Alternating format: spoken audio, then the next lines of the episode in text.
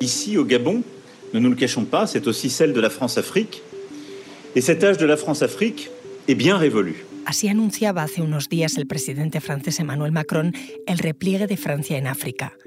Un cambio histórico, sobre todo en el Sahel, esa zona desértica marcada por el cambio climático y el terrorismo yihadista.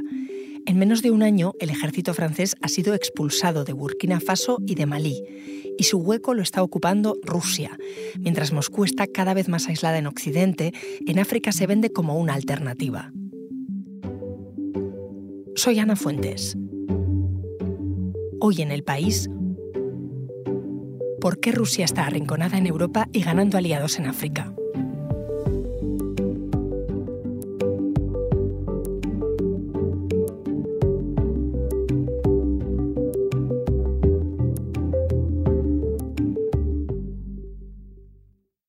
Para entender qué está pasando en África, en concreto en África Occidental, he llamado a mi compañero Pepe Naranjo, que es colaborador del periódico En la Zona. Hola Pepe. Hola Ana, ¿qué tal? Pepe, cuéntame, eh, ¿qué está pasando? Bueno, pues hay ahora mismo un auténtico terremoto ¿no? de, todo el paradigma, digamos, de, defensa y seguridad en la zona, con una, con una Francia, digamos, un poco en, en retroceso que ha sido expulsado sus soldados de, Mali y de Burkina Faso. Y, bueno, y una Rusia que está, en, por así decirlo, en auge, ¿no? Y esto realmente está haciendo un cambio bastante profundo, ¿no? Has usado el verbo expulsar, o sea que no es que el ejército francés haya decidido por su cuenta marcharse de allí. Sí, yo mm, creo que expulsar es el término correcto, ¿no? Porque tanto el, el gobierno de Mali como el de Burkina Faso eh, han denunciado los acuerdos que les unían militarmente con, con, Francia y no es que el ejército o, que el gobierno francés haya decidido retirar sus tropas, sino que ambos gobiernos les han ordenado que se vayan, con lo cual creo que expulsar es el, es el término, sí. Tú vives en, en, Senegal desde hace varios años, conoces muy bien aquello, has viajado mucho por la región, por el Sahel. ¿Qué cambios has notado para que los gobiernos de Malí y de Burkina Faso tomen esa decisión. Sí, es realmente. Yo, vivo aquí desde hace 12 años, que por cierto estoy en, un hotel eh, porque la conexión no, era muy estable. No sé si se oye por ahí de fondo a veces la, el ir y venir ¿no? de, la gente. Sí, sí. Pero bueno, creo que, va, que, se escucha bien. Eh, sí, vivo aquí y, y he tenido la oportunidad en estos 12 años de asistir a una emergencia de, un fuerte sentimiento anticolonial que en estos países que fueron colonia francesa se, manifiesta sobre todo en un rechazo hacia, hacia esas políticas francesas en el exterior.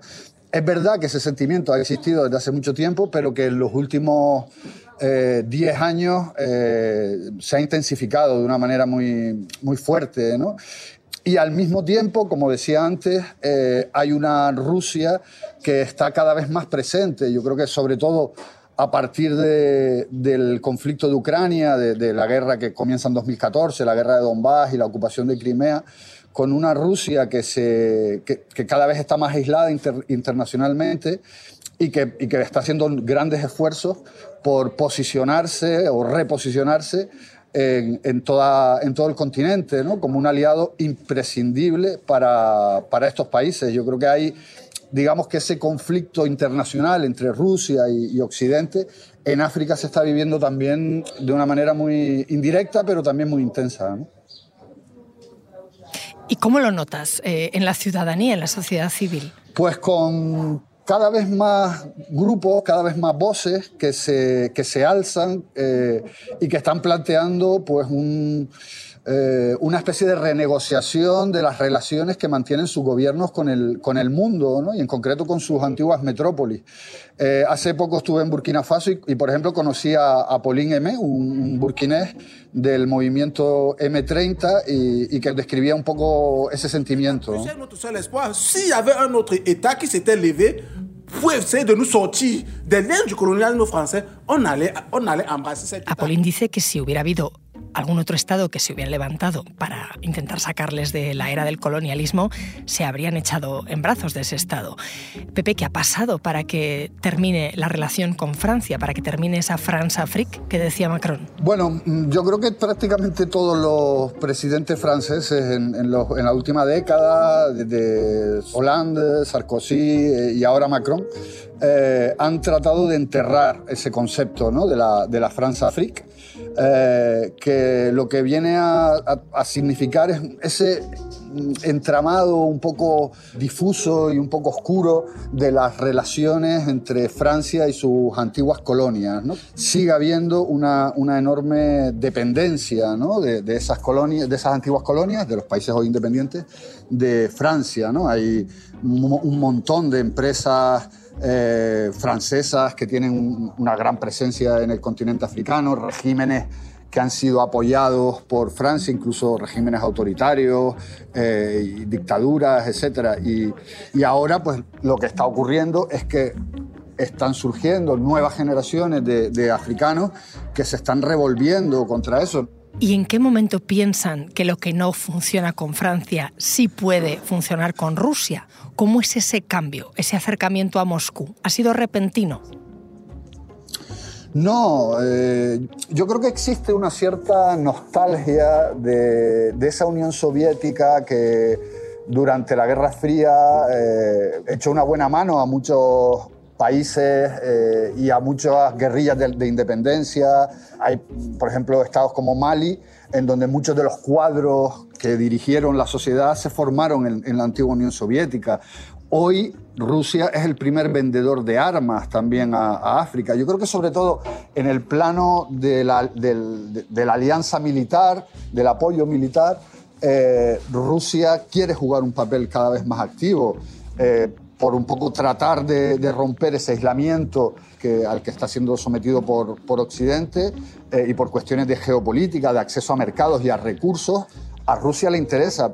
Y en África el sentimiento es, Occidente no ha conseguido, digamos, que, que salgamos de la situación de pobreza y de, dependencia enorme en la, que estamos, probemos con Rusia. Es un poco la, la filosofía, porque digamos que hay una, una, sensación de que de la situación de extrema pobreza en la que están buena parte de los países del Sahel, va a ser difícil que salgan por sus propios medios. Por tanto, se echan en manos de un nuevo aliado con el que en el pasado tenían unas relaciones privilegiadas. Ahora me sigues contando, Pepe. Enseguida volvemos porque escuchas hoy en el país y siempre tienes ganas de más, recuerda que los sábados y los domingos tienes nuevos episodios gracias a la colaboración de Podimo y El País Audio. Entonces, esa influencia rusa no es algo nuevo, como me contabas, ha habido también vínculos históricos, formación de altos cargos de algunos países africanos en la Unión Soviética, pero ¿cuál es el detonante? ¿Cuál es el momento en el que se expulsa directamente a los franceses de allí? Sí, hay, un elemento clave para entender eh, esta decisión de los gobiernos de Mali y de Burkina Faso, y es eh, el avance del yihadismo, de los grupos armados mm, radicales que están poniendo en jaque a toda la región del Sahel Occidental. Este problema que comienza en, 2012 eh, y que hoy por hoy está, eh, se ha agravado de una manera muy clara. El, yihadismo está eh, absolutamente fuera de control, sobre todo en Mali y en Burkina Faso, un poco menos en Níger. Eh, y todo ello pese a que desde 2013 hay una operación militar francesa en curso que, se llamó primero Operación Serval, luego Operación Barkhane, eh, y que llegó a tener hasta 5.500 soldados desplazados en, la región, que es una, operación militar impresionante. Eh, digamos que la lógica que manejan esta buena parte de la sociedad y en concreto estos, movimientos ciudadanos que han surgido es, durante casi una década, Francia ha tenido una importante presencia militar en la región y sin embargo en, en, ese aspecto de la lucha contra el yihadismo, también hoy estamos peor que hace 10 años. Yo creo que ese elemento ha sido un poco el que ha llevado a, esa expulsión de los soldados eh, franceses de los dos países. Hablas de fracaso, ese fracaso lo reconoce así Francia. Eh, no, yo mm, en las declaraciones de, tanto de Emmanuel Macron como de los altos dirigentes del gobierno de Francia no ha habido nunca un reconocimiento explícito del fracaso. Ellos aluden a que eh, a lo largo de estos años han conseguido eh, eliminar a, dirigentes de estos grupos armados, a, los líderes, y que, y que si no hubiera sido por ellos la cosa hoy hubiera sido mucho peor. Pero lo cierto eh, es que el yihadismo hoy está mm, acosando a Mali y a Burkina Faso. Prácticamente dos terceras partes de ambos países están fuera del control del Estado y es una operación militar de nueve años, eh, además muy costosa. Eh, Francia pues, bueno, pues ha tenido que encajar 58 soldados fallecidos. ¿no? Yo creo que ha sido de alguna manera eh, el Sahel para Francia ha sido como lo que representó Afganistán para, Estados Unidos, una operación militar en el exterior muy costosa que no dio los resultados que, se esperaban. Y además de esa operación militar fallida, hay más ingredientes que han hecho que la gente cultive ese sentimiento antifrancés. Sí, yo creo que ah, el anticolonialismo no es de hoy, es, un movimiento bueno, pues que data de décadas. ¿no? A diferencia de hace 40 o 50 años, hoy hay eh, nuevas generaciones. Eh, en primer lugar, África es mucho más urbana, eh, la gente que vive en las ciudades tiene acceso a la educación, hay un fenómeno de globalización claro en el que todo el mundo sabe lo que está pasando en, los distintos rincones del planeta. Eso, de alguna manera, también genera unas expectativas, un conocimiento del mundo, una toma de conciencia de, la realidad eh, a través de Internet. Hoy eh, se fragua o, se materializa en movimientos muy claros que, que, no son solo contra Francia, yo diría que son contra un Occidente al que se acusa del mantenimiento de un sistema económico y un sistema internacional muy injusto en el que eh, África sigue siendo el continente más pobre. Ahí tenemos, por ejemplo, eh, cuando estuve en Burkina también, hace poco pude entrevistar a Dauda Yalo, un, activista de derechos humanos, en el que planteaba que la respuesta occidental frente a ese avance del yihadismo, que ha sido hasta ahora exclusivamente militar, no ha funcionado. Apolín, al que escuchábamos antes, y Daudas son activistas y anticolonialistas. Pepe, entonces tú ves que han aumentado los movimientos sociales eh, con ese perfil. ¿Cómo ha sido? Sí, yo creo que ha habido una, una explosión, se está, está, de una manera muy marcada, hay una, también una cristalización de, esos movimientos en, partidos políticos que están tratando de, plantear pues, una nueva manera también de, entender el mundo. Yo, yo, creo que una de las claves también para entenderlo es que en, en el sur global hay una distinción entre colonizadores y, colonizados, o antiguos colonizadores y, antiguos colonizados. ¿no? Yo creo que eh, esa manera de entender el mundo, que a veces a nosotros nos cuesta, ¿no? porque no, no tuvimos que vivir esa, esa, colonización, es la que marca de alguna manera que hoy haya movimientos que, se estén replanteando ¿no? las relaciones con Francia y, con Occidente, pero no es solo que, busquen eh, su futuro o, esas nuevas relaciones en Rusia.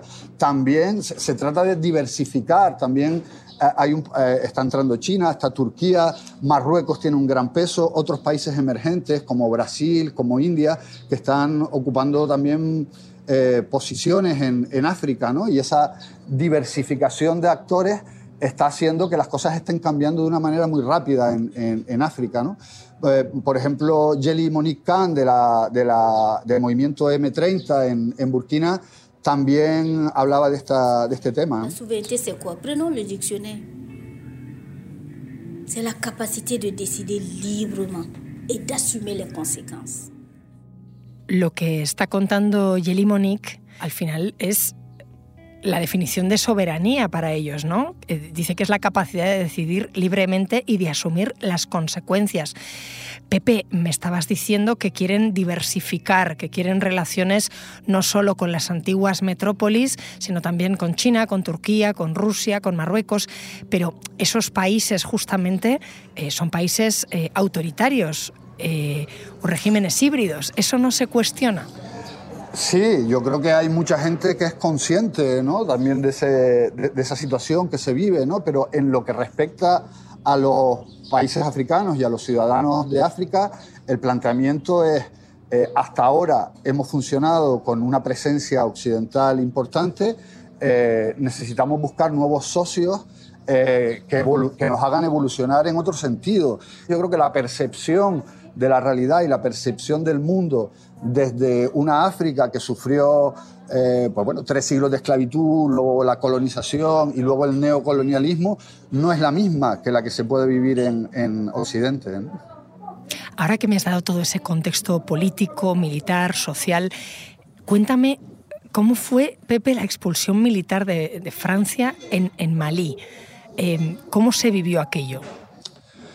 Bueno, el, el, avance del yihadismo en el Sahel Occidental ha provocado no solo un enorme sufrimiento a la población, con más de 4 millones de desplazados, decenas de miles de personas muertas, asesinadas en, los últimos, en la última década, sino que ha provocado también una gran inestabilidad política. Eh, fruto de esa inestabilidad ha habido cuatro golpes de Estado, dos en Mali y dos en Burkina, y en el caso concreto de Mali, a raíz del primer golpe de Estado, eh, Francia, que ya estaba barajando la posibilidad de reducir el, despliegue militar que mantenía en la región, anunció que, iban a recortar eh, su presencia. Esto generó un enorme malestar en, la Junta Militar maliense. Dijo bueno, que se estaba abandonando a Mali en, pleno vuelo. Fueron las declaraciones del primer ministro Choguel Maiga en, la Asamblea de Naciones Unidas. de la fin de Barkhane, plaçant le Mali devant le fait accompli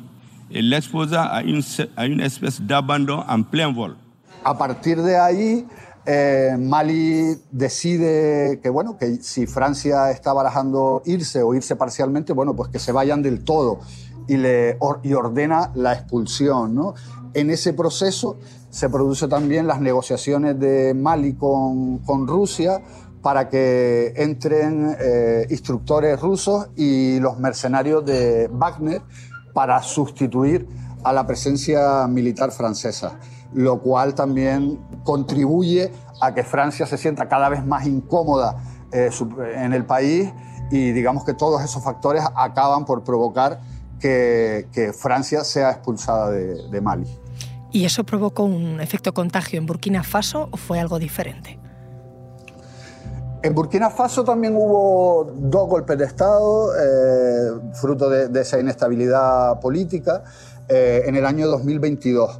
El, último golpista, el capitán Ibrahim Traoré, desde el minuto cero del golpe de Estado dijo que su intención era diversificar eh, sus alianzas militares y eso era un mensaje muy claro a que Francia no iba a tener el protagonismo que, estaba teniendo como apoyo militar a Burkina Faso. En Burkina ha sido ligeramente diferente, no se ha constatado todavía una presencia rusa militar muy fuerte en el país, es una posibilidad que se baraja y que está ahí, pero de momento Burkina Faso lo que sí está haciendo es reforzando eh, a su ejército, ha comprado mucho armamento, ha reclutado a 50.000 voluntarios civiles para eh, contribuir, digamos, a ese combate contra el yihadismo, una medida que, eh, que por cierto, pues bueno, pues tiene, tiene muchas aristas, ¿no? Porque claro, tener a civiles luchando contra el yihadismo realmente puede ser polémico. Eh, pero de momento cuenta con un enorme apoyo popular el capitán Traoré. La decisión de expulsar a los soldados franceses, de reforzar al, ejército burkinés y, que se baraje la posibilidad de que los rusos también entren en Burkina, de momento ha sido bien, bien acogida por la mayor parte de la, de la sociedad de Burkina Faso. Pepe, tú estuviste allí en Ouagadougou. Eh, visto desde fuera, era muy llamativo ver a jóvenes eh, eh, burkineses con las banderas rusas en la calle. Sí, eso es impresionante, ¿no? En, en Ouagadougou, en la capital de, Burkina Faso, desde el golpe de Estado ha habido varias manifestaciones organizadas por estos movimientos ciudadanos y en todas ellas hay banderas de Rusia, fotos del presidente de Rusia, Vladimir Putin, carteles con el lema de Fuera Francia. Digamos que es muy marcado este, este sentimiento. ¿Y de aquí, tú crees que va a afectar esto a otros países del Sahel? Bueno, el sentimiento antifrancés eh, no es exclusivo de Mali y de Burkina Faso. Lo estamos viendo también en Níger, ha habido manifestaciones en contra de Francia, en Costa de Marfil hay un movimiento cada vez más activo. Y en Senegal, donde vivo, eh, ahora mismo el principal líder de la oposición eh, al régimen de Macky Sall, que hay elecciones el año que viene, eh, digamos que se apoya sobre un discurso eh, muy anticolonial, muy antifrancés, y eso ha conseguido arrastrar a mucha gente joven que le, que le apoya. Yo creo que sí que hay un sentimiento que se está extendiendo. Yo creo que Francia es cada vez más consciente, de hecho ahí está la reciente gira de Manuel Macron en la que se hizo referencia a este fenómeno y que de alguna manera esto va a marcar eh, las próximas décadas porque hay todo un replanteamiento de, esta, de, estas relaciones con, con, Francia y que hasta ahora han sido muy importantes en esta zona del mundo. ¿Y tú crees que en ese replanteamiento se le están exigiendo responsabilidades también a los líderes africanos que en su día se aliaron con los colonialistas europeos y hoy con Moscú? Sin duda, hay estos grupos que se autoproclaman eh, de, reivindicación de la soberanía, eh, también acusan a sus élites eh, de, haberlos echado, digamos, en brazos de, de, unas políticas que les, que les, han mantenido en esa pobreza. No es solo un sentimiento anticolonial, también es un ajuste de cuentas con, con esos gobiernos que han colaborado para que los países del norte sigan teniendo una gran presencia y sigan de alguna manera dominando las riendas de los sistemas económicos y políticos en, toda la región. Ahora, eh, el problema con Rusia es que efectivamente. Eh, si se sustituye unas dependencias por otras, al final no vamos a salir de lo mismo. Estos grupos lo que plantean es probar con otros aliados a ver si la cosa va, eh, cambia.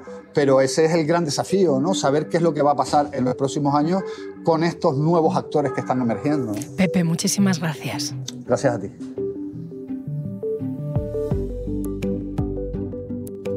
Este episodio lo ha realizado Elsa Cabria. Las grabaciones en terreno son de Pepe Naranjo. La grabación en estudio es de Nicolás Chabertidis. El diseño de sonido es de Nacho Taboada. La edición es de Ana Rivera. Y la dirección de Silvia Cruz La Peña. Yo soy Ana Fuentes y esto ha sido Hoy en el País. Mañana volvemos con más historias. Gracias por escuchar.